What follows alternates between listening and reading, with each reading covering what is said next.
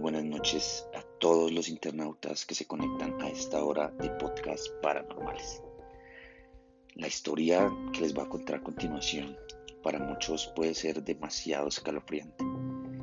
Esta historia eh, se desarrolla en el territorio colombiano, por los lados de Manizales, y pues cuenta la, historia que muchas personas en busca de, sucesos paranormales eh, se desplazan a una parte eh, muy alta de las montañas de, de Manizales, a un cerro que es llamado el Cerro del Oro. Allí estacionan y cubren los techos del vehículo con harina y dulces y se encierran en un silencio a esperar. Los visitantes aseguran que al cabo de unos minutos se escuchan acercarse lentamente niños, cantando mientras se baja la temperatura del lugar. Los ocupantes del vehículo, inmóviles por el miedo que estos ruidos le producen, sienten pequeñas pisadas. Cuando sienten que los niños se han alejado, los ocupantes del vehículo salen y descubren que parte de los dulces han desaparecido y solo queda una pequeña huella en la harina. La leyenda de estos niños es aún más macabra que sus apariciones.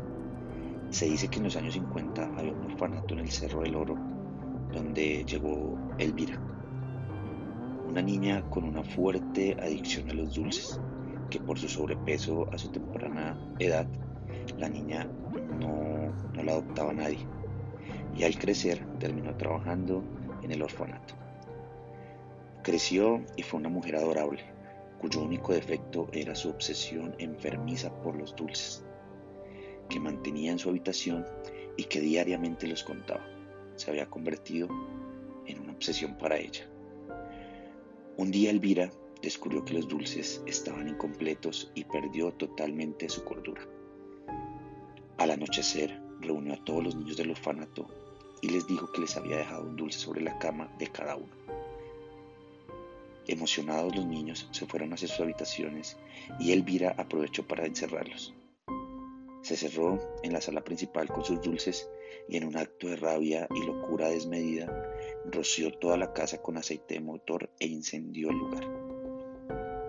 En medio de gritos y de llanto de los niños, Elvira trató de escapar, pero con tan mala fortuna que la puerta estaba bloqueada y terminó calcinada junto con los niños que ahora le dan vida al fenómeno de los niños del dulce. ¿Realidad o fantasía? Eso queda a interpretación de cada uno de ustedes. Es una historia bastante macabra. Muchas personas que han subido a este cerro manifiestan haber sentido eh, unas cosas raras en su cuerpo. Además de que también han experimentado y han visto cómo los niños dejan huellas en la harina. Y pues lo más escabroso es que pues los dulces sí desaparecen. Esta es la historia de hoy domingo. Dios los bendiga y feliz